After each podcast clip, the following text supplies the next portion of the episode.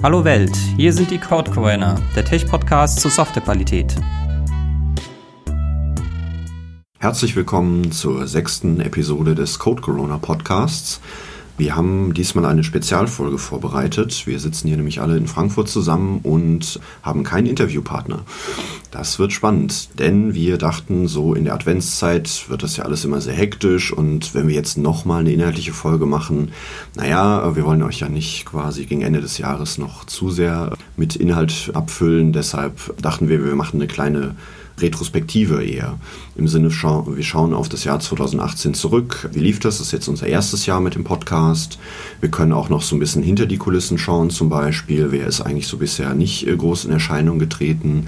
Und sprechen einfach über die Dinge. Wie ist das entstanden? Wie geht es auch dann 2019 weiter und sowas halt. Also mit anderen Worten, wir haben keinen Plan.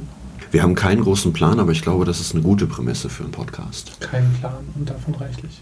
Genau, also falls ihr die Stimmen schon wiedererkannt habt, das ist natürlich super, denn äh, ganz neu sind die Leute hier im Raum nicht. Ich bin der Thomas, ich habe bisher Folgen moderiert. Dann sitzt hier noch die Verena. Ich habe auch schon ein paar Folgen moderiert. Dann haben wir noch den Johannes. Der Johannes, der hat sich nur interviewen lassen, der hat noch keine Folge moderiert. Genau, das war unsere allererste Folge, so als Überblick. Und dann haben wir noch jemanden, den Stefan.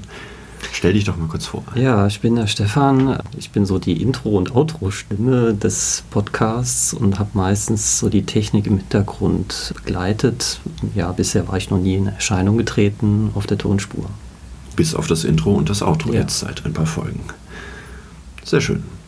Genau, dann denke ich, wir könnten historisch einsteigen, also ganz am Anfang. Ich habe nochmal nachgeschaut. Die erste Folge ist ja am 28.06. online gegangen, aber es gibt ja durchaus eine Vorgeschichte noch, die reicht, glaube ich, bis in den Frühling 2018 äh, zurück. Ja, da war was. Also zumindest kann ich mich erinnern, dass wir beim Bereichsseminar mal darüber gequatscht haben, dass das eine schöne Idee wäre, einfach mal einen gemeinsamen Podcast auszuprobieren. Soweit ich, also ich habe das nicht mitbekommen, aber soweit ich weiß, gab es sogar schon mal ein Jahr vorher oder so ein, ungefähr die Idee, ach, lass doch mal einen Podcast machen. Mhm. Und ich glaube, dieses Mal hat es dann geklappt, äh, eine kritische Masse zusammenzufinden dafür. Da waren wir im schönen, wie hieß dieser Ort, wo wir waren? Bad, Bad Kissingen. Kiss Kissingen, ja. Ganz tollen Hotel. Ähm, und haben uns dort die, die Kraft von diesem Hotel hat dafür gesorgt, dass wir gesagt haben, Jetzt lass uns mal einen Podcast starten. Wart ihr da alle vertreten? Ich weiß gar nicht mehr. Mhm. Ja, stimmt, aber wir haben sogar eine Person noch vergessen im Grunde, die war noch viel stärker im Hintergrund als bisher, die aber auch da schon dabei war, das ist nämlich der René. Also der hat äh, da auch für geworben, sage ich mal, auch weil er selbst schon so, sag ich mal, Tonerfahrung hatte und fand das eine coole Idee und da er auch quasi als Bereichsleitung irgendwie da beteiligt war, dann natürlich äh, auf dem Seminar, hat das uns nochmal ein bisschen Rückhalt gegeben, behaupte ich. Ja, das hat uns auf jeden Fall einen guten Start auch gegeben, weil wir haben ihm auch ein bisschen Technik und auch Wissen uns ausgeliehen am Anfang. Ähm, ja, warum sind wir denn eigentlich alle hier? Also was hat euch denn da bewogen, daran teilzunehmen sozusagen? Was, warum wolltet ihr das auch machen, mal so ein Podcast? Also ich glaube, mein Anspann war, dass ich mir immer mal wieder dachte, wir haben so viele Kollegen, die schon so viel Projekterfahrung haben, Erfahrungen mit unterschiedlichen Softwaremethoden gemacht haben.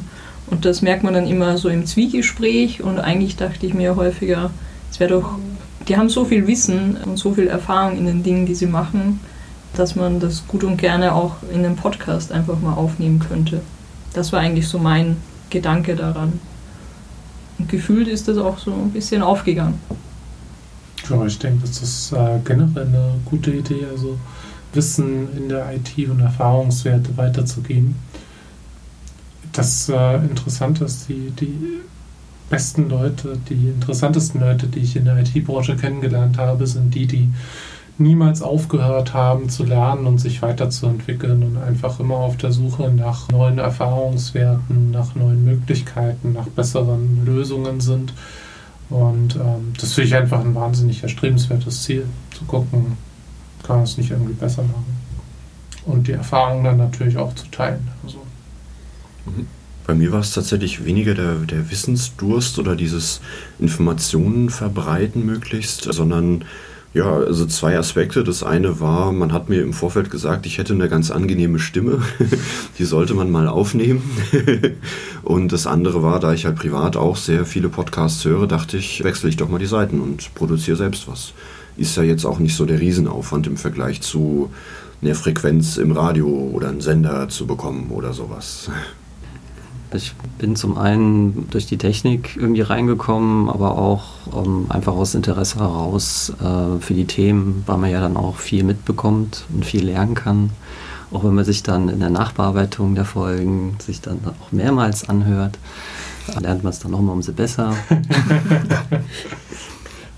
ja, macht einfach Spaß, Themen und ja, das irgendwie aufzuarbeiten auf Audiospur, weil ja, man liest ja viel und da war jetzt auch so ein Gedanke, wenn man es jetzt mal so ein bisschen so audiotechnisch nochmal aufnehmen kann und auch sich immer wieder anhören kann, da ist ja eine Möglichkeit der Wiederholung drin, also dass man sich quasi zum Einschlafen oder wenn man im Bus ist.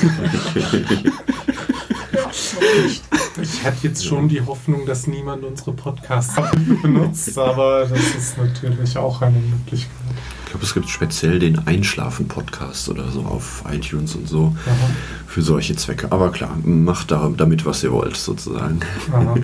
Ja, meine, wenn einem Softwaregespräche beruhigen und das zum Einschlafen führt, dann ist das doch okay. Tatsächlich. Ich fand es persönlich auch ganz spannend, einfach mal auszuprobieren, ob man, wie man so einen Podcast dann aufzieht. Also wir waren uns ja am Anfang, glaube ich, nicht so bewusst, wie viel Vorbereitungszeit wir da jetzt brauchen. Ob wir dann tatsächlich einfach drauf losreden und es ergibt sich irgendein Fluss oder ist man dann durchgescriptet? Ähm, wie ging es euch damit so? Ich hatte ja schon ein bisschen Vorbelastung. Ich habe schon mal mit Freunden einen Podcast aufgenommen, weil wir immer so wahnsinnig interessante Gespräche hatten. Und in dem Moment, wo das Mikro an war, sind die interessanten Gespräche total ins Stocken gekommen. Und wir hatten keine Natürlichkeit mehr drin in dem Gespräch. Und alles war total gekünstelt. Und oh, das hätte ich noch sagen müssen. Und keine Ahnung, das war schon irgendwie anstrengend. Aber äh, ich finde dieses Zwei-Personen-Interview-Format, das wir jetzt für, für uns entdeckt haben, finde ich eigentlich sehr angenehm. Da fällt es mir auch einfacher, irgendwie so in den Gesprächsfluss zu kommen, als wenn das jetzt so eine große Runde ist. Deswegen, also. Ja, ich bin da immer noch so ein bisschen experimenteller unterwegs. Also ich fand, äh, wir haben, also ist jetzt die sechste Folge und auch diese ist wieder ganz anders als alle davor. Mhm. Also wir hatten die fünfte Folge mit halt mal extern, wo auch nicht so klar war, wie der Raum dann äh, funktioniert und ob es überhaupt ein flüssiges Gespräch wird. Wir haben ja davor eher so ein bisschen in der eigenen Suppe gestochert mit Kollegen so und da kann man sich vielleicht eher drauf einstellen. Wir hatten mit dir ja aber trotzdem auch nochmal eine Pilotfolge, die nicht ausgestrahlt wurde, sage ich mal, mhm. ähm, zum selben Thema die nullte Folge quasi gemacht und haben dann auch dadurch nochmal gelernt. Also selbst da, durch deine Erfahrung, ähm, haben wir dann auch nochmal äh, das wiederholt quasi, weil wir auch noch nicht so sicher waren. Und äh, ich meine, jetzt hier sitzen wir zu viert äh, an einem Mikro wäre auch eine Möglichkeit, das mal so fortzuführen. Ich mhm. kenne zwar auch die meisten Podcasts, die eher so Zwiegespräche halt sind, also zwei Leute über welches Thema auch immer unterhalten sich halt so, aber auch mal so Diskussionsformate, wie ein Moderator und zwei unterhalten sich dann quasi, kann man sich überlegen. Müssen wir mal ausprobieren. Also, Moderiertes ja. Streitgespräch. Genau, ja. Cool. Ist ja was eher so ein Experteninterview. Mhm. Das ist sehr gut eben für genau das, was du gesagt hast, eben irgendwie Wissen weiterzutragen und beim Lernen und Lernen zu unterstützen, so für alle Beteiligten von dem Podcast, also Hörer wie Producer. Ja. Dann, das wäre dann eher so ein, es gibt halt verschiedene Meinungen und man kann sich dann seine raussuchen. So. Mhm. Ja, ist auf jeden Fall spannend. Ja. Hast du schon eine Idee, was da ein tolles Thema sein könnte? Ähm, ja, es gab ja bei den Audits, das war glaube ich die dritte Folge, hätte es so ein Anschlussthema geben können. Also wir haben uns ja da auch wie bei anderen, glaube ich, sehr stark auf die Technik fokussiert. Und man kann ja auch, sage ich mal, so Management- oder Unternehmensaudits machen halt. Die gehen dann mehr in Richtung ja, persönlich zwischenmenschliches, Organisationseinheiten und sowas, wie, wie schneidet man Teams etc. Und das muss halt dann sozusagen so ein Management umsetzen, Auditergebnisse, die wir dann da produzieren würden. Und da müssten wir, glaube ich, nochmal ganz andere Leute fragen. Und da ist es auch viel unklarer, wie man da vorgeht. Mhm. Da könnte man sich sowas eher vorstellen. Bei der Te Technik-Audits ist es ja spannend auch, ein sehr breites Feld auch, aber es gibt nicht so viele Alternativen, würde ich mal sagen. Ich dachte jetzt so an die Klassiker der IT-Geschichte, so Tabs vs. Spaces, VR Naja. vs. Emacs. Also ich meine, wir sind ja immer noch nicht, äh, wir nennen uns jetzt Code Corona, aber es ist nicht so, dass wir sagen, wir haben jetzt genau dieses eine Thema oder eben wir nicht, wir sind total breit aufgestellt. Äh, Gefühlt wäre das aber für mich tatsächlich noch ein bisschen zu weit weg von dem, was wir bisher gemacht haben. Wir können das ausprobieren. Es gibt, keine Ahnung, SE Radio oder andere Podcasts, die halt einfach nur Software Engineering als Thema haben und da ist jede Folge wirklich ganz anders. Die haben auch schon über 300 oder 400 Folgen produziert. Aber da ist es dann auch so, dass ich halt nur manche höre, weil mich das Thema halt interessiert. Ich denke, bei manchen Hype-Themen, wie zum Beispiel Microservices oder Monolith oder Blockchain oder eine reguläre Datenbank, kann man doch durchaus irgendwie interessante Diskussionen erzeugen, wo Vor- und Nachteile der verschiedenen Ansätze äh, deutlich werden. Da kann man bestimmt auch noch einiges rausholen. Wenn es das nicht schon gibt, bin ich da auf jeden Fall dabei. Also Ich, mir ist nichts bekannt, aber die Hm. Welt der Podcasts ist natürlich sehr groß. Ja, auch wenn es was gibt, äh, haben wir, glaube ich, genug Leute, die unterschiedliche Meinungen da auch einnehmen können ähm, oder woran man denken könnte, wenn man ihn extern Mhm. wieder einlädt, ähm, wo das spannend wäre, einfach mal der Meinungen der unterschiedlichen zu hören. Ja. das ist auf jeden Fall, also 2019 soll auf jeden Fall ein großer externer Anteil da sein, finde ich. Wie du sagst zwar, Verena, wir haben auch sehr gute Leute hier, die viel Erfahrung haben, aber es ist immer noch mal viel bereichender, wenn- bereichender wenn man da ganz rausgeht. Ist auch schwieriger, deswegen haben wir uns das, glaube ich, am Anfang nicht getraut, irgendwie so. War, also, ich muss auch sagen, jetzt die, die Folge mit Herrn Eichberg, die war tatsächlich sehr aufregend im Vorfeld, wie das so funktionieren kann oder nicht. Aber ja, das äh, der Ergebnis hat Mut gemacht, da weiter so voranzugehen Dann kann man sich vielleicht eher überlegen, dass die Interviewpartner quasi häufiger wechseln auf unserer Seite. Also dass nicht immer ich oder Verena oder jemand so aus der Runde das macht, sondern halt quasi da mehr Abwechslung durch andere Kollegen reinkommt, die dann halt interviewen. Wer steht da so ganz oben auf eurer Liste, die ihr gerne hättet als Gäste? Also jetzt so meine Wunschliste mit Gästen. Habt ihr jemand schon im Sinne? Also es gibt ja so ein paar Prominente sozusagen, eher aus dem amerikanischen Umfeld würde ich mal sagen. Das wird schwierig, glaube ich, also die erstmal an die Leine zu bekommen und dann auch das auf Englisch zum Beispiel zu machen. Das wird dann auch eher remote sein.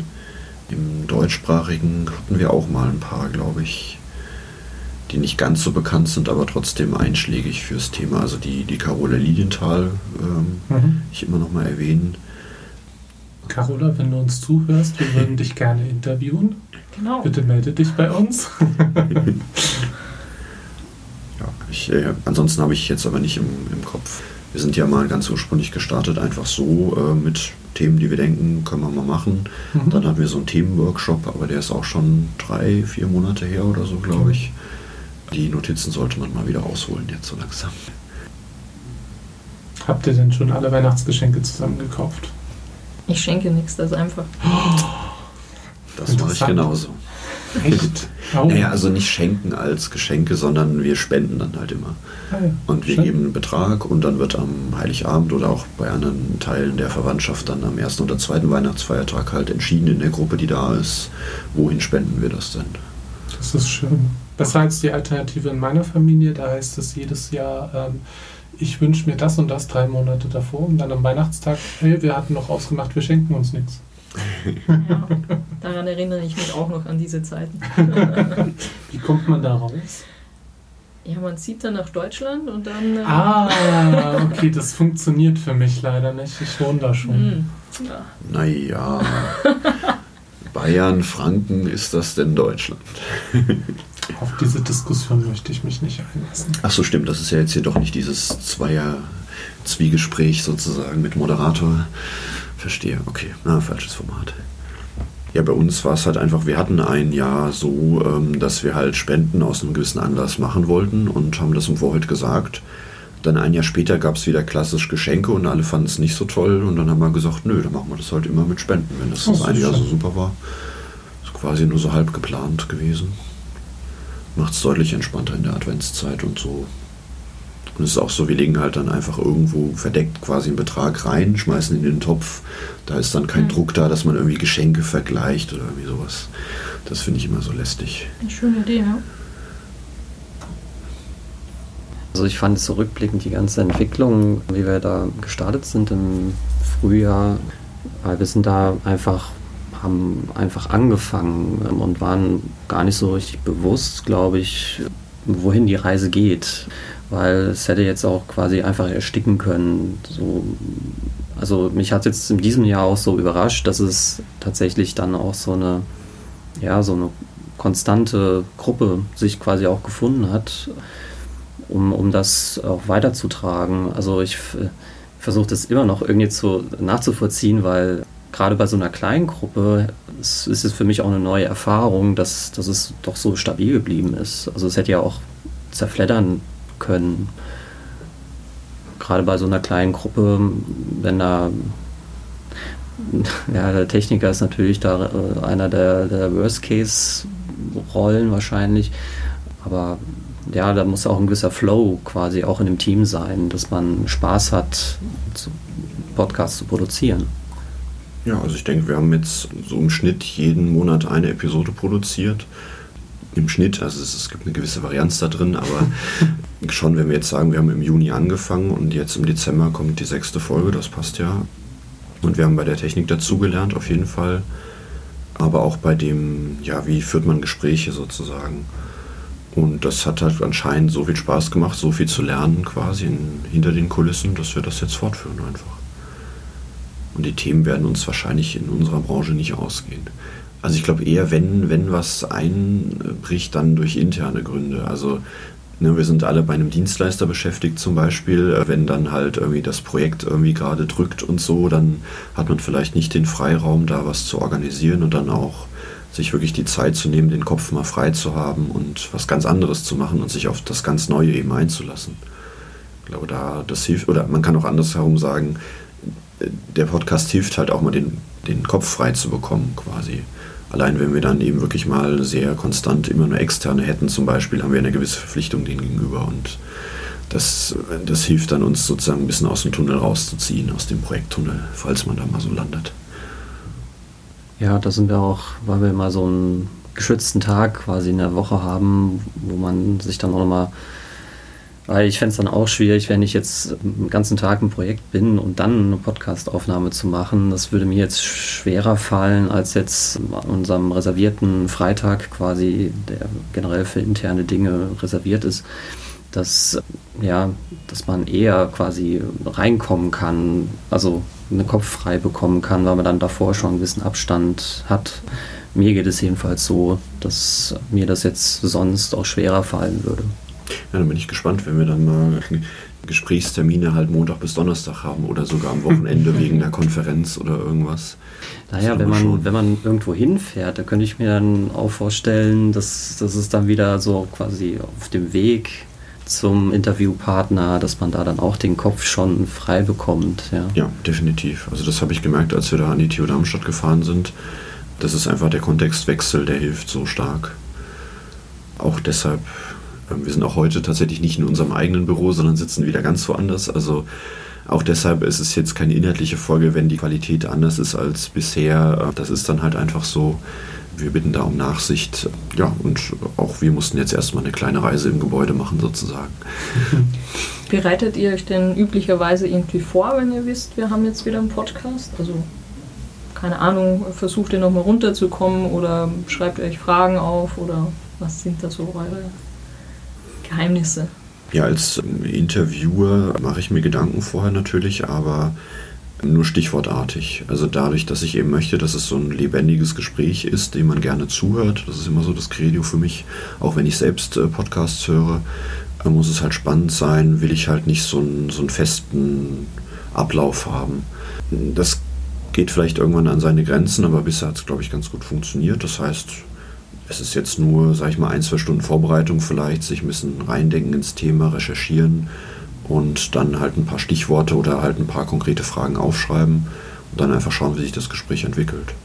Also ich war selbst auch überrascht, wie, wie gut man sozusagen dann in, in der Situation selbst nochmal Fragen stellen kann und sich das entwickelt. Also gerade bei Herrn Eichberg jetzt bei der fünften Folge ist die Überschrift eigentlich statische Codeanalyse gewesen und entsprechend war auch die Vorbereitung, aber wir sind dann auch durchaus abgedriftet in Richtung ähm, wirtschafts- oder praxisnahe Forschung und so, wo die statische Codeanalyse das Thema eigentlich nur der Aufhänger war.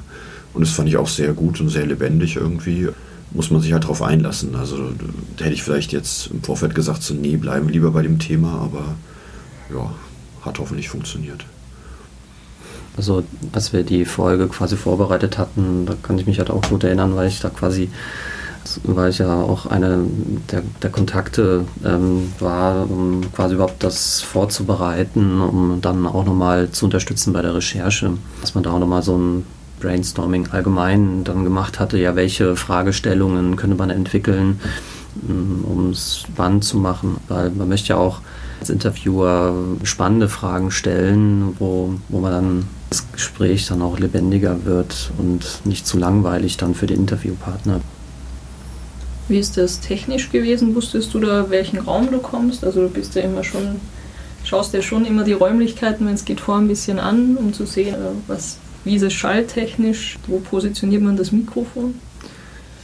Das war jetzt speziell in der TU Darmstadt oder auch jetzt in diesem Raum heute wirklich eine neue Situation. Also ich kannte zwar von früher so ungefähr, wie die Räume sein könnten an der TU Darmstadt, weil ich da früher mal gearbeitet hatte. Aber so genaue Frequenzverhalten oder Raumakustik, das wäre das war jetzt für mich auch erstmal eine Überraschung, wo ich mich erstmal darauf eingelassen hatte und habe dann quasi durch diese vorbereitenden Gespräche reingehört und habe dann versucht, dann noch was zu richten, gerade mit unseren Schallisolatoren, wie man die versuchen einzusetzen, ob man sie dann noch ein bisschen besser positionieren kann oder der da noch ein bisschen optimieren kann. Aber wenn man erstmal in dieser Situation ist, dann ist man der eigentlich ausgeliefert erstmal. Also man kann nicht mehr viel machen und da bin ich dann auch in dem Modus nach dem Pareto-Optimum, also dass ich nicht auf die 100% versuche zu optimieren, sondern halt eher bei den 80% bleibe und das ist auch bei meinem Post-Processing so, ein, so, eine, so eine Leitlinie, weil ich da auch sonst in meinem Perfektionismus auch ein bisschen versuche zu bremsen. Ja gut, also ich meine, per perfekt geht ja eh nicht in dem Fall, weil wenn die Aufnahme schon schlecht ist, kannst du auch nichts mehr rausholen. Irgendwie. Ja, das war auch die, die Erfahrung in der ersten Folge. Meinst du jetzt die alle, also die, die nullte Folge oder die, die erste, die wir wirklich dann gesendet haben? Die erste Folge, die, die wir gesendet haben, es war halt knifflig, weil hat man den Stadtverkehr Frankfurts live mitbekommen. Und dann versucht man da in diesen Frequenzraum dann abzutauchen und versuchen, diese Frequenzanteile rauszuholen und rauszufiltern. Und das war dann so aufwendig geworden und das, die ganze Aufnahme ist dadurch dann schlechter geworden, äh, weil man einfach nicht die passende Technik mhm. hat. Oder man kann es vielleicht nochmal mit ganz besonderem Know-how, könnte man das vielleicht dann doch rauskriegen. Nur da habe ich dann gemerkt, da stoße da stoß ich einfach an der Grenze und habe das dann soweit akzeptiert, einfach weil es ist dann nämlich immer die, die spannende Frage, wer hört das raus, wer hört es nicht raus, ist es überhaupt von Belang? Also man möchte auch nicht jetzt unnötigen Geistern quasi hinterherrennen, ja, sondern irgendwie auch irgendwann sagen, es ist angemessen, eine Folge ist jetzt fertig. Ja, und wir sitzen nun mal in Frankfurt, deswegen hört man auch vielleicht immer mal wieder, auch heute im Hintergrund, ein leichtes Hupen. Das ist dann halt so. Ist finde ich auch okay. Also ich kenne, ich meine, wir haben jetzt sogar ja ein, ein Intro und ein Outro und äh, andere Podcasts, die deutlich jetzt schon mehr äh, Zuhörer haben als wir, sind da ganz ohne ausgekommen. Also die starten einfach kalt direkt rein, so, das geht auch. Da ist unser Anspruch halt in dem Moment ein anderer, aber es ist nicht so, dass wir jetzt Radio oder HD oder irgendwas Qualität von den Tönen her produzieren wollen. Wir, ich glaube, bei uns ist eher der Inhalt im Vordergrund so. Und ja, solange es keine großen Störgeräusche gibt und eben mit dem Pareto 80-20-Prinzip ähm, das handelbar bleibt. Ich finde, geben da schon ziemlich viel äh, Energie rein für eine, für eine gute Tonqualität. Mhm. Ja, gerade was ja. auch die Ausstattung angeht, quasi haben wir ja nochmal ziemlich Upgrades gemacht dann. Ja, da sind wir ja auch sehr dankbar, dass wir die Kritik erhalten hatten, weil das hat ja nochmal ein komplettes Umdenken Technik dann auch geführt, weil wir uns dann halt auch mal einfach Gedanken gemacht hatten, weil die Technik, die wir dann, ich glaube, bis zur einschließlich dritten Folge hatten wir quasi ausgeliehene Technik eingesetzt. Vom Grenedi, ja. Ja, wo wir auch sehr dankbar dafür sind, aber wir hatten dann halt gemerkt, naja, es gibt ein paar Schwachpunkte und wenn man es besser machen möchte, muss man neu aufbauen. Hatte dann aber auch den Vorteil gehabt, dass wir äh, die Leihgabe dann auch wieder zurückgeben konnten. Was mir gerade einfällt, wir könnten vielleicht in die Shownotes von dieser Folge mal so ein Technik-Setup beschreiben. Also nur quasi als Liste einfach so das Mikrofon, das Aufnahmegerät, die Software und sowas. Jetzt nicht groß den Ablauf beschreiben, aber einfach so, falls jemand interessiert. Oder falls ihr auch Feedback habt, irgendwie, wenn wir was besser machen sollen und ihr das super Mikrofon kennt oder den super Filter, der kostenlos im Internet runterzuladen ist für die Software, die wir verwenden und so weiter, gerne da Feedback geben. Wir sind ja, wie gesagt, da auch selbst am Lernen dran. Als ich damals für die vierte Folge die Technik eingekauft hatte, da hatte ich explizit auch drauf geachtet, eben jetzt nicht das super teure Mikrofon einzukaufen, nur weil es jetzt quasi, wenn man singen möchte, äh, die beste Qualität hat. Aber jetzt für den Anwendungsfall des Podcasts wissen wir ja, wir werden ja hier nicht singen und es ist eine reine Sprecherstimme und dass man dann auch angemessenere und auch dann auch kostengünstigere Auswahl dann, dann trifft oder treffen kann. Dadurch konnte ich das, konnte ich quasi die Ausgabe etwas reduzieren und weil ansonsten, wenn man sich nach den besten Geräten umgeschaut hätte, also nach oben hin ist ja keine, ist die Grenze ja offen. Aber da muss man auch mutig sein, quasi dann günstiger einzukaufen, weil wenn man es natürlich dann zu günstig macht, dann hört man später in der, in der Podcast-Aufnahme und dann ist es irgendwie peinlich. Ja. Ich meine, man kann ja auch sagen, eben Stichwort hinter die Kulissen schauen. Das ist ein mitarbeitergeführter Podcast, ist gestartet im Maiborn-Wolf-Umfeld. Entsprechend ist das jetzt hier nicht ein reines Privatprojekt irgendwie von der Zeit und den Kosten her. Da muss man halt schauen, was geht. Aber ich meine, wenn die Qualität halt schlecht ist und man dann versucht, noch ewig mit Post-Processing Arbeitszeit das auszugleichen, das rentiert sich ja dann auch irgendwann nicht mehr. Deswegen muss man da auch halt wirtschaftlich bleiben auf der Vorbereitung oder Nachbereitungsseite da war die Aufgabe, das so ein Mittelmaß zu finden, dass man halt eben im Nachhinein keinen so großen Aufwand bereiten muss. Ähm, mich würde noch interessieren, jetzt von der inhaltlichen Vorbereitung her. Ich meine, ich habe halt beide Seiten kennengelernt. Ich wurde interviewt und habe dann auch selbst interviewt. Unser Kollege der Johannes hier in der Runde hat nicht quasi selbst mal Interviewer gespielt. Hattest du dich denn vorbereitet auf deine eigene, auf dein Interview sozusagen? Nö. Nö. also ich habe den Johannes ja vorab so ein paar Fragen mal zugeschickt, die kommen könnten mhm. oder eben auch nicht, aber so, dass man so grob mal absteckt. Aber ich glaube, das waren jetzt keine Fragen, wo du nicht ad hoc eine Antwort hättest geben können. Wir haben es ja auch noch zweimal aufgenommen, also ich habe auch noch eine zweite Chance, meine Meinung zu ändern. Okay. Und das war für dich auch okay, also du hast jetzt nicht das Bedürfnis gehabt, irgendwie zu wissen, was genau kommt. Nö, das passt schon. Ja, das finde ich, also da bin ich noch gespannt, wie wir das halt bei Leuten machen, die uns noch nicht so kennen. Ne? Also ähm, jetzt in unserem Kontext konnte man sich ja damals so ungefähr wahrscheinlich denken, worum es geht, gerade weil das auch ein, also IT-Sanierung generell ein Thema sehr, sehr breit gefasst war, irgendwie als Überschrift. Wenn wir dann aber speziell Leute reinholen in den Podcast, die eben ein Expertenwissen haben oder sowas, haben die vielleicht eine andere Erwartungshaltung und müssen auch erstmal überzeugt werden. So. Ich glaube, du redest ja auch sehr, so wie ich sehr gerne, sehr lange. Deswegen nimmst du die Chance natürlich gerne wahr. Bei anderen Leuten ist vielleicht, auch wenn sie gerade selbst mit Podcasts noch nichts zu tun hatten, das war ja bei dir auch anders, erstmal Überzeugungsarbeit zu leisten, die mir den Fragen schicken oder sowas. Er nickt, er nickt. Man hört, Kann das, sein. man hört das Nicken jetzt nicht, aber er nickt. Er will es nur nicht zugeben, dass er gerne spricht. Ja, man musste dich ja auch ein bisschen dazu nötigen, Thomas, dass du mal den Interview spielst. Das war jetzt auch kein Selbstläufer, ja. Ja, es war aber sehr gut, dass ihr an mein Ego appelliert habt und mir geschmeichelt habt, mit, dass ich angeblich eine angenehme Stimme habe und so. Das hat geholfen, ja, doch, doch. Siehst du mal. Hast du dich denn vorbereitet, wie du interviewt worden bist? Nö. Also ich kann mich nicht erinnern. Ich weiß noch nicht mehr, ob du mir eine, eine Fragenliste geschickt hast. Selbstverständlich habe ich dir eine Oh. Fragenliste geschickt. Gut, dann war die Vorbereitung eine Minute durchlesen und sagen, ja, passt, können wir aufnehmen. Schön. Das war auch gestern äh, eine interessante Frage, weil ich jetzt ja auch quasi zum ersten Mal quasi in, der Runde äh, dabei bin. Ging es ja auch um die Fragestellung, äh, die Thomas mir ja dann auch gestellt hatte. Ja, möchtest du die Fragen vorher schon, schon wissen oder nicht? Und da hatte ich, äh, da war ich schon irgendwie so vom, vom Gedanken her, dass ich mich ein- einfach überraschen lasse, weiterhin irgendwie einfach spontan zu bleiben, weil also ich kenne mich so weit, dass ich da einfach dann zu verkopft dann auch sein könnte. Ja. Kannst du ja immer noch rausschneiden, wenn es überhaupt nicht. Äh,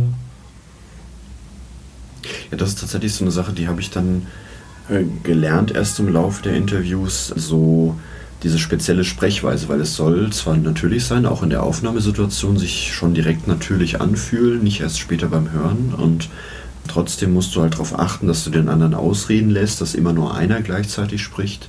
Das machst Ähm, du sonst nicht. Ähm, ja, manchmal musste ich mich dann bremsen, nicht direkt einzuhaken sozusagen oder irgendwie versuchen, ein Zeichen zu geben, dass ich jetzt gerne mal wieder dran bin oder da genau eine Rückfrage habe. Genau, das ist nicht ganz so einfach, eben ähm, dann auch wenn es remote wäre, wie man da Zeichen gibt zum Beispiel. Hier kann man leicht eine Hand heben, so. Ähm, und das macht es dann aber auch einfacher im Schnitt quasi, wenn man halt wirklich so getrennte Stimmen hat, sage ich mal, ähm, und man nicht, äh, gerade wenn man mit mehreren Mikrofonen aufnimmt, dann das eine auf dem anderen hört und so weiter. Also so hatte ich es zumindest von dir äh, mitbekommen. So. Ja, tatsächlich auch in dem Modus, wo wir dann zur vierten Folge dann mit zwei Mikrofonen dann auch aufgenommen hatten, da hat man ja dann auch die Möglichkeit gehabt, unterschiedliche Sprechlautstärken quasi dann individuell einzustellen. Und auch wenn dann jemand quer quatscht, äh, quasi hat man dann halt auch eine Schnittmöglichkeit dementsprechend. Also das hat nochmal zwar die Komplexität in der Nachbearbeitung nochmal äh, quadratisch äh, erhöht, weil du hast zwei Tonspuren, die du dann miteinander synchron hältst und ja, die Sprechanteile entsprechend dann halt rausnimmst. Also gerade die, ähm, jetzt beispielsweise ein Huster oder so, ja, der eine spricht und der andere muss auf der anderen Seite mal kurz husten. Das ist zwar dann auch sehr unterdrückt, aber trotzdem, wenn man es ganz sauber machen möchte, schneidet man das raus und das ist dann einfacher auf quasi in der getrennten Tonspur zu tätigen, als wenn, wenn man dann versucht, auf einer gemeinsamen Tonspur das dann rauszufiltern. Jetzt in dieser Gruppensituation wäre halt ein Huster mittendrin, wenn jemand spricht, umso schwieriger, weil das kann man kaum noch rausschneiden. Also ohne noch quasi Teile des Wortes von dem Sprecher dann mit rauszuschneiden. So, alle mal durchhusten. Alle mal abhusten. Ne? ich frage mich ja manchmal, ob dir dein äh, Hintergrund in der Forschung rund um Spracherkennung manchmal etwas geholfen hat.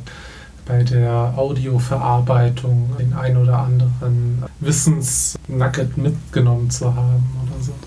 Es ist tatsächlich, wenn ich, wenn ich mir so die Audiodatei dann im Nachhinein dann anschaue, da, da sehe ich halt Phoneme drin. Also da, da kann ich quasi gewisse Laute schon, schon lesen und Mhm. dadurch bin ich dann auch schneller ähm, beim, beim Filtern, weil ich kann mir quasi die Folge anhören und sehe schon quasi durch das Gesamtbild, was, also wenn jemand wieder husten sollte, ja, zum Beispiel, oder ein Ä oder ein Ö macht, ja, das, das, das sehe ich quasi schon in dem Frequenzbild äh, sofort und das macht mir natürlich die Nachbearbeitung leichter und auch schneller, weil äh, also ich kann halt visuell und zuhören und wenn, wenn ich halt das Visuelle nicht interpretieren könnte, dann müsste ich halt stärker zuhören und das, das ist natürlich ermüdender an der Stelle.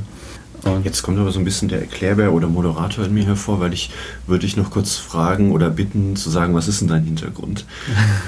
ich, ich stelle ja gern so Fragen nochmal, die nachhaken. Ja, genau.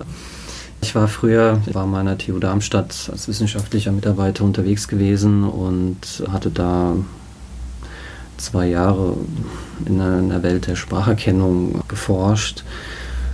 Ist jetzt nichts Nennenswertes. Ich bin ja immer sehr bescheiden, was das angeht.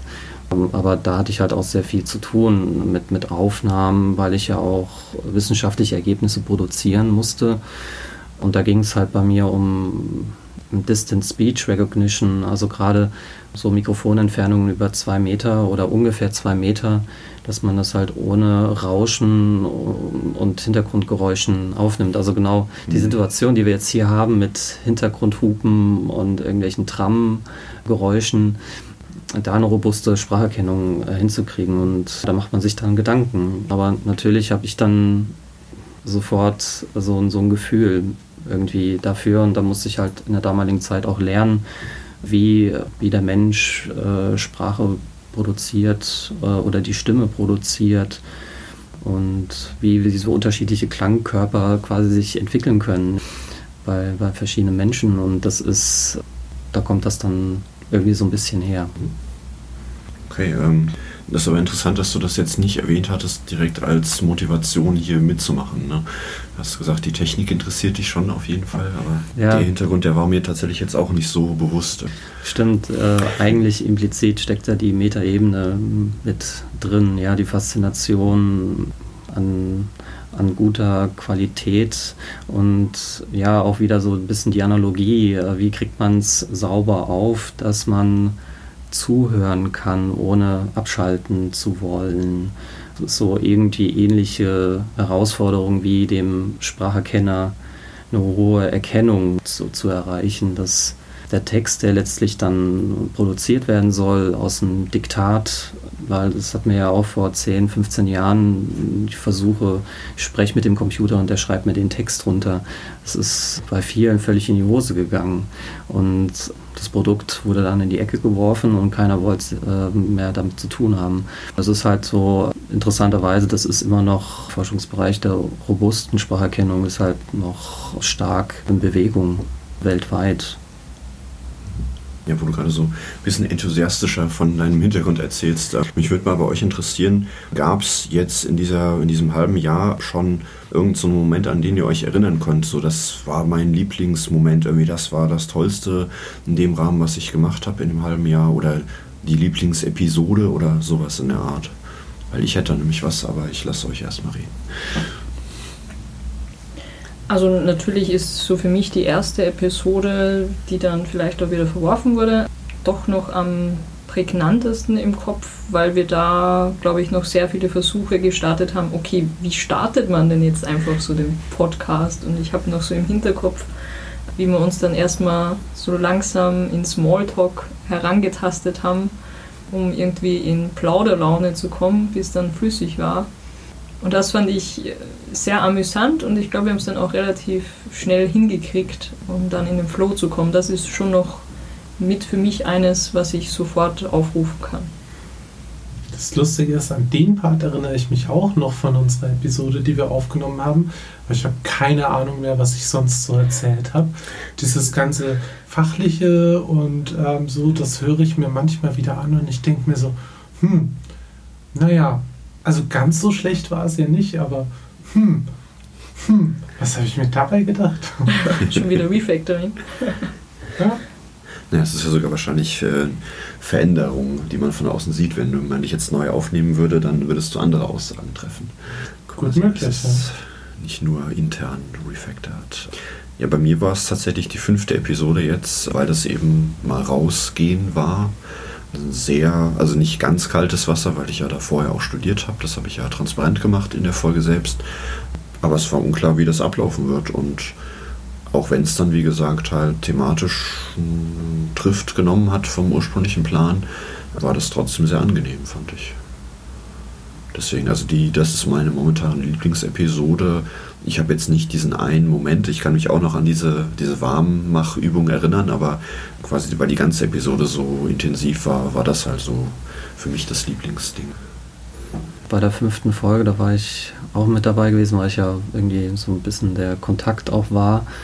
Die ist mir halt auch so stark jetzt einfach hängen geblieben, weil ich auch nervös war in dem, in dem Rahmen, weil es auch für mich eine neue Situation war, im Rahmen des Podcasts eine Außenaufnahme zu machen, also auch mit einem externen Gast.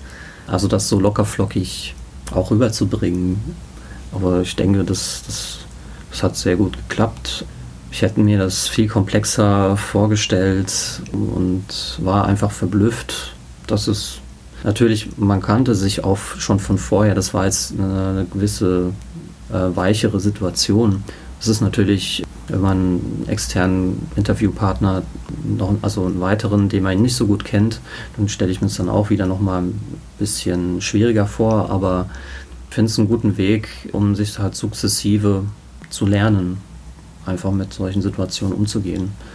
Und das, deswegen finde ich halt auch die gesamte Entwicklung in diesem Jahr so spannend, äh, weil wir eben so Schritt für Schritt irgendwie vorgegangen sind.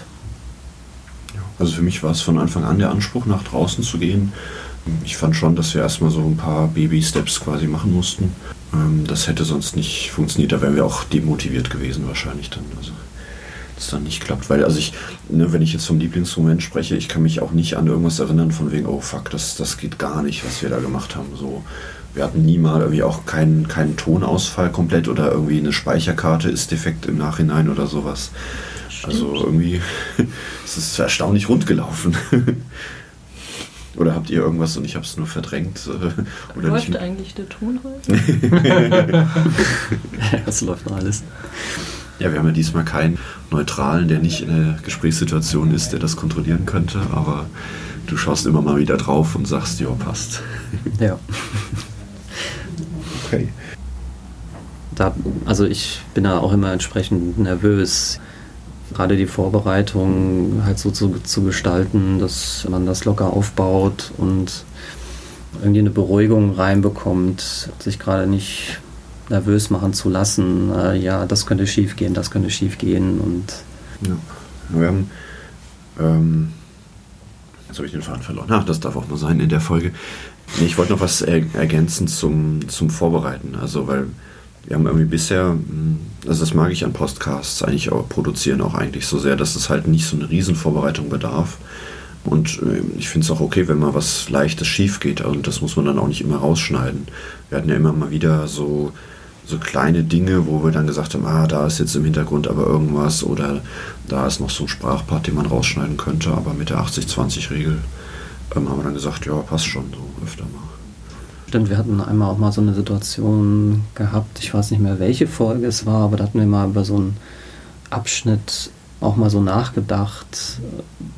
Ja. Aber das war dann so das erste Mal, also wo wir überhaupt diese Fragestellung hatten, es etwas komisch rüberkommen könnte. Aber da haben wir uns dann auch entschieden, nee, also das wird, also muss man nicht so interpretieren, ja.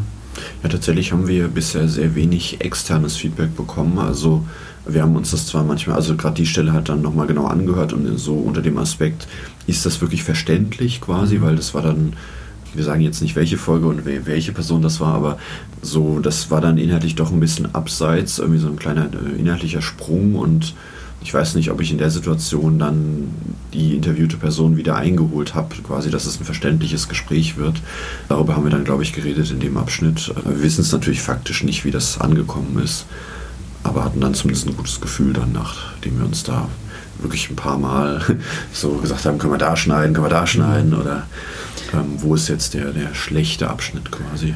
Genau, das war auch ein Punkt, wo man dann drüber nachgedacht hatte, wie kann man das jetzt rausschneiden. Also das waren dann auch Kopfschmerzen, die dann dabei entstanden sind, weil das war eine hakelige Stelle gewesen.